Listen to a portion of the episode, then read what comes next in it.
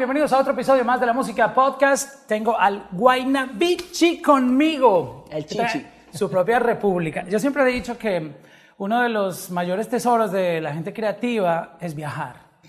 Viajando tú abres tu espectro, tu mente a sonidos y encontrar cosas que a veces en nuestro entorno se nos vuelven rutinarias y cuando te montas en un avión o en una O a guagua. veces, o a veces en nuestro entorno están ajenas. Exacto. So, Están ajenas a nuestro entorno. La. República, me gusta mucho el concepto del álbum y se nota esa riqueza musical que tú le trajiste como una esponjita absorbiendo de todas las partes y, y la gente que conociste.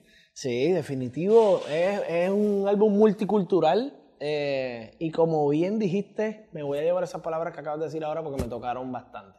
Una de las cosas más bonitas que tiene un creativo, de las mejores cosas que le puede suceder es viajar. Eh, y así me pasó, me tocó. Cuando viajé, yo dije, ¿qué es esto? ¿Dónde estoy parado? ¿Qué está pasando? ¿Por qué esto está tan bueno y yo nunca he escuchado antes? Pues porque esto existe y yo no lo había visto. Eh, y, y creo que me tomé mi tiempo para poder fabricar esto bien eh, y brindarle a la gente la música y con la cual más yo me siento identificado, ¿verdad? No solamente lo urbana, que también compone el 50% del disco, o quizás aún más, pero, pero la otra partecita también que, que está súper chévere y, y que se desenvuelve de distintas maneras. Pero sabes que no es ni siquiera el internet, es estar físicamente Total. en el lugar, porque Total. yo puedo meterme a buscar música que esté sonando en África y a lo mejor me la disfruto escuchando el playlist, pero estando en África voy a sentir la cultura, voy a contagiarme de lo que, de lo que pasa, porque somos humanos y, y creo que no, no nacimos para la virtualidad, nos dimos cuenta en, en la pandemia que Claro, tú ya- tú no ya es lo mismo por Zoom que estar tú y yo aquí, yo, siento tú tu ir a- tú a. Colombia y tú ver un vallenato y tú ver cómo esa gente, festivales de vallenato que son, ¿qué? 150 mil personas, 100 mil personas. Tú, tú ir a ver la cumbia, eh, ir, a, ir a Venezuela y ver cómo se baila una salsa que se baila distinta a la de Puerto Rico. Nosotros bailamos para adelante y para atrás. Venezuela se baila para los lados. Eh, no La sé. cumbia, sentirla en Argentina, sentirla en México. Cumbia, que en Argentina a todas las canciones le hacen una versión cumbia. Todas. Yo tengo canciones Y es una religión. es una religión. Yo tengo canciones que tienen una versión cumbia que se ha pegado más que la versión original. Solamente en Argentina. Hay una canción que yo saqué con Ñejo. Eh, con- Mi Leona se llama. Le hicieron una versión cumbia. Pero cumbia raspada, así, cumbia villera. chic, chic, chic. Y se pegó. Cumbia villera que le dicen, ¿no? Ah, mira, aquí tenemos... pe- y se pegó, pero malamente en Argentina, brother. Wow, es que... Digamos que hay una percepción y me gusta mucho lo que tú estás trayendo al sonido latino porque tal vez precisamente es por eso, porque muchos artistas no tienen la, la bendición de poder viajar, la bendición de poder conocer otros territorios. Claro, y aparte de eso, muchos artistas pues, lo quieren hacer de su manera y defender su género, pero lo que yo estoy trayendo con este concepto es la realidad, lo que está sucediendo en el, el- en el mundo hispanohablante. O sea, yo no me estoy inventando nada que, que- que no haya sucedido antes o no me estoy inventando un género nuevo. Yo estoy inventando mi carrera, pero a la misma vez le estoy trayendo la realidad de lo que está sucediendo en Latinoamérica, de géneros que posiblemente no tengan un portavoz o no tengan el mismo nivel de exposición en plataformas primordiales en Spotify porque no hacen música urbana. Me pues gusta, yo- me gusta pues yo muchísimo se los traigo, claro, brother, porque es la realidad. Tú vas a Argentina y yo te aseguro a ti que un festival de cumbia se va a llenar mucho más que un festival Como si urbano. fuera Tomorrowland. Pero pff, vete a Colombia y hazte un festival de vallenato y hazte un festival de reggaetón al lado, a ver qué se va a llenar más. O en Puerto Rico el Día Nacional de la Salsa. Vete a México y hazte un festival de ranchera, hazte un festival de reggaetón, a ver qué se va- ¿sabes?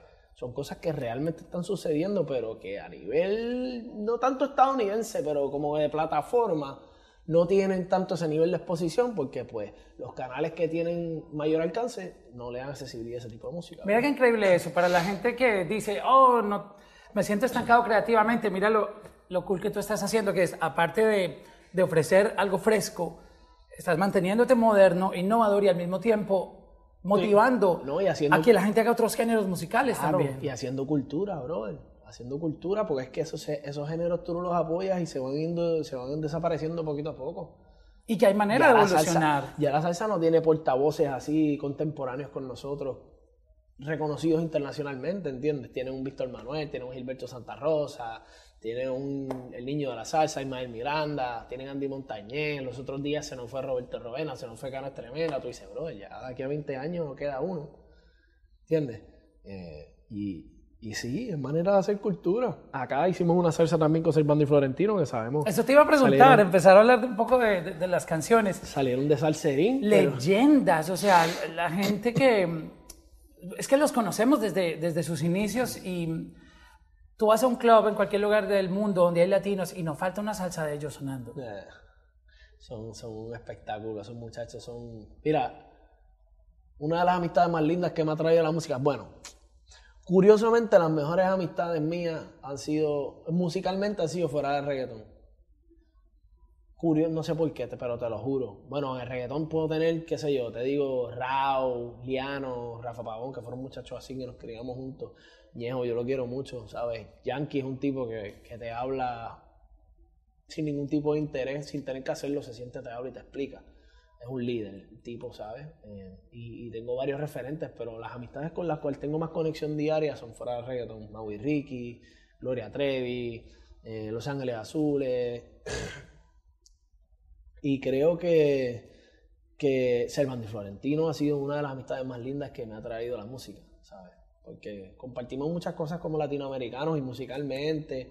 Somos tipos que bien familiares. Eh, y tenemos muchas bases bien lindas, parecidas. Yo creo que, que sus padres hicieron un buen trabajo con ellos, igual que, que mis padres conmigo, eh, y tenemos una química espectacular.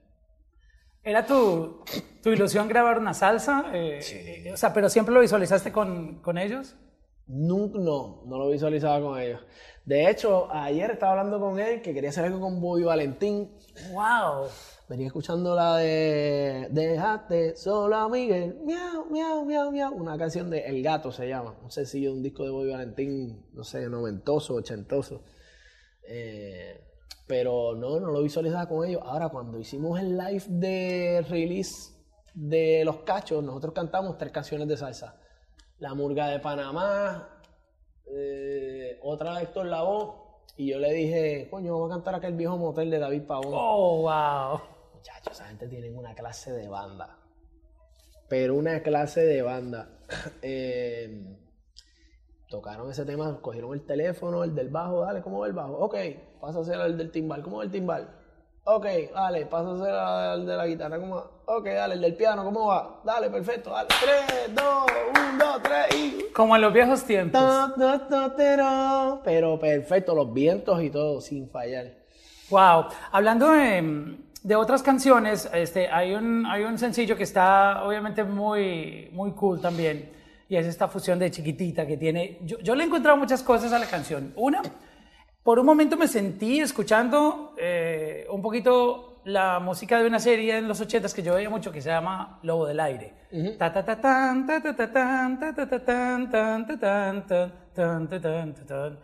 Por un momento me sentí escuchando Dembow pero también me sentí escuchando guaracha, pero también me sentí escuchando como música de club. O sea, esto es otro nivel de propuesta. ¡Wow! Play and Skills son unos genios de la producción. ¡Qué locura este beat! Son unos genios de la producción musical. De hecho, el Alfa también está acabando. Gracias al Alfa por montarse acá y por la oportunidad. Em, yo creo que, que es un, básicamente un sonido que es interesante y que puede ser la evolución del, del género urbano. Yo estoy contigo. Yo le he dicho a todo el mundo que el, ese tipo de sonido, lo que hizo Farruko con Pepa, no necesariamente es lo que yo hice con Diplomático ni lo que hice con, esto que, acaba de salir de chiquitita. Pero ese tipo de sonidos que son canciones que se cuelan para los EDC, eh, para los techno, pero que a la misma vez como que agarra lo urbano, no necesariamente tiene que tener reggaetón, nada más con la voz tuya, que la gente sabe quién es el Alfa la gente sabe quién es Wayne, la gente sabe quién es Farruko, ya lo catalogan como urbano, ¿verdad? Eso es un buen futuro para el género urbano porque el género urbano siempre va a ser inestable en sus bases. El género urbano siempre va a buscar una evolución para luego regresar a sus bases. Mira, yo te voy a decir algo que es mi pensamiento y a lo mejor muchos lo podrán malinterpretar, pero yo siento que nosotros no vamos a ser tan grandes con el reggaetón, sino con nuestra cultura, acomodándonos a lo que sea. Y mi manera de analizar las cosas, como tú lo, lo dices, es que ningún género en el mundo es tan grande como la música electrónica, la música de los festivales. Tú vas al Ultra Music Festival, son 150 mil personas. Tú vas al Tomorrowland, 300 mil personas, el EDC, cualquier festival de electrónica es masivo. Y desde la China hasta la Patagonia, la gente consume música electrónica. Eh, eh, los latinos no hemos llegado todavía a ese nivel. Eh. Y, Pepas, tú, diste un buen ejemplo. Mostró el poder. Es una locura. Entonces, si te fijas, del crecimiento del reggaetón o el desarrollo del reggaetón empezó rap. Después salió el reggaetón. Después vino el techno con Wisin y Yandel. Tienes un cuerpo brutal, oh, oh, reggaetón. Después se fue para el, para el dancehall y el trap. Reggaetón. Ahí después llegó re, oh, lo esa muchachota. Y ahora el género está como que, ¿para dónde cojo? Afrobeat, cojo música techno y DC así como que tipo Steve Aoki, esa jodienda yo pienso que si hay alguien que coge el machete y diga vamos a abrir camino por aquí, es un buen futuro. Bueno, Chiquitita ya está marcando otro camino distinto. Es, es, Pero está tiene que más... ahí, mira, una encima de la otra. Como hizo Yankee cuando cogía reggaetón y dijo, vente, vámonos para el mundo por ahí enseñarle a esta gente qué es lo que es reggaetón. Bro, muchas gracias por darnos esta música tan increíble. Está espectacular la propuesta de gráfica. Ahora es súper importante esto y, y me encantó el logo, me encantó el Um, el concepto gráfico y, obviamente pues toda esta música que estás trayendo para motivar a todos los creadores latinos para que no se concentren solo en un género, sino que promuevan nuestra cultura, que es, muy grande. Definitivo, definitivo, claro que sí, que les sirva también a los muchachos que vienen creciendo, que mira, uno no tiene que tener molde, ¿sabes? Uno tiene que estar, si uno es un triángulo, tú tienes que estar donde te dejen ser un triángulo, y donde te dejen ser un círculo, un cuadrado, lo que sea, no cambies tu forma, sé tú y, y, y solo al mundo, que, que al final del día la gente va a valorizar lo que es real.